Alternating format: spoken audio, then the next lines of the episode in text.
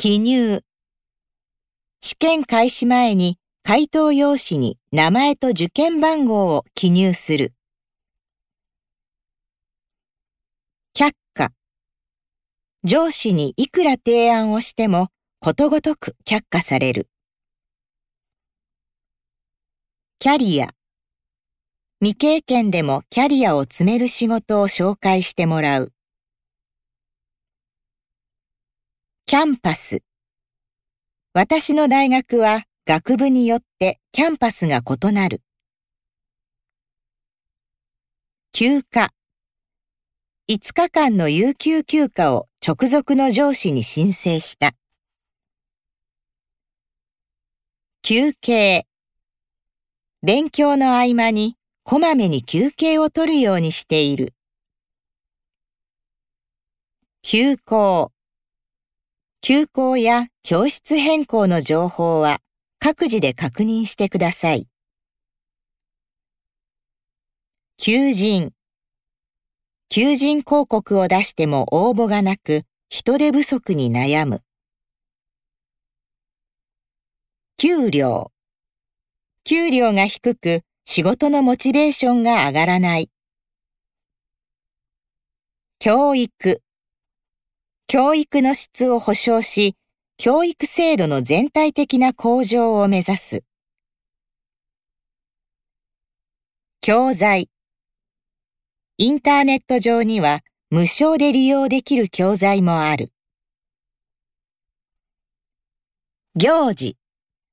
学校行事の準備、進路指導など、業務は多岐にわたる。教授。教授の最終講義の会場には、大勢の聴衆が集まった。業種。違う業種の仕事を経験し、知識や技術の幅が広がった。業務。人事部は採用、教育研修のほか、様々な業務を行う。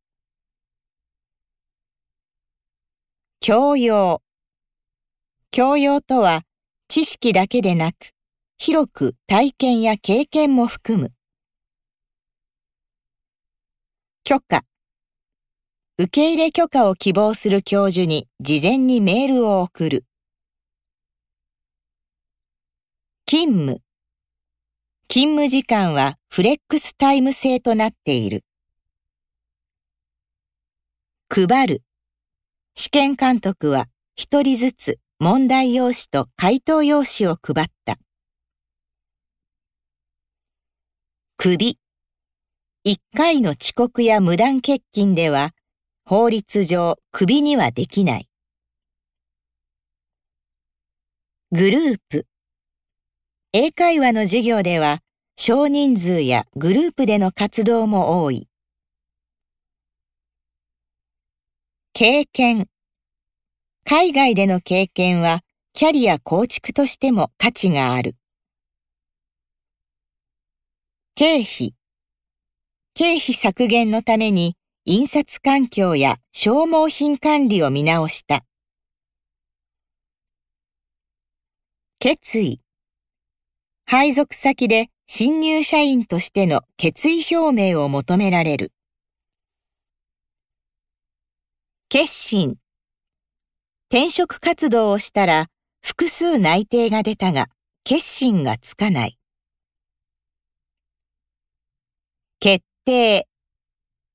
人事担当者と面談をし、研修終了後に配属が決定する。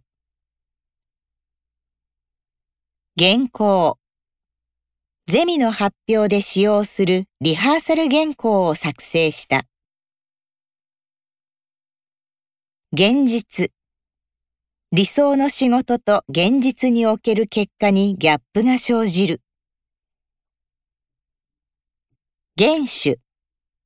ビジネスマンにとって時間厳守が何よりも大切だ。研修。現場研修で仕事の厳しさとやりがいを実感した。厳重。会社の存続に関わる重要書類は厳重に管理されている。現地多くの企業が現地に担当者を置いて市場調査を行う。検討不況が長引き人員削減も検討せざるを得ない。合格一流大学の合格実績を見て名門校かどうか判断する。講義対面式よりもオンライン講義を好む学生もいる。講座当校では社会人向けの公開講座も開講しております。講師英語必修化の影響で外国人講師の需要が増えている。合否欠席科目があった場合、合否判定の対象外となる。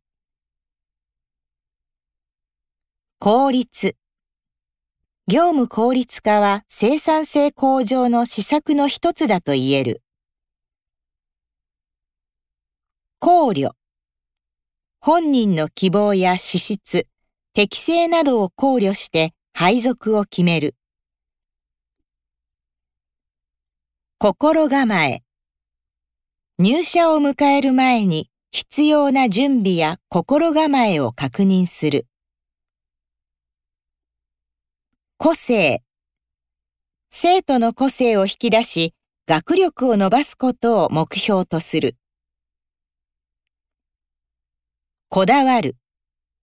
正社員にこだわらず、非正規雇用も視野に入れる。好ましい。派手な色や柄のシャツは就職面接には好ましくない。拒む。会社側の都合で退職届の受理を拒むことはできない。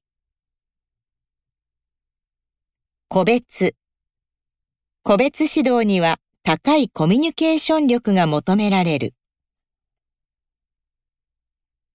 サークル。勉強だけでなく、サークルで仲間と過ごす時間も大切だ。在籍。学校に在籍している以上、校外でも校則は適用される。採用。シニア世代を採用し、人材不足の緩和を目指す。作業。工場の多くの工程が人手による作業に依存している。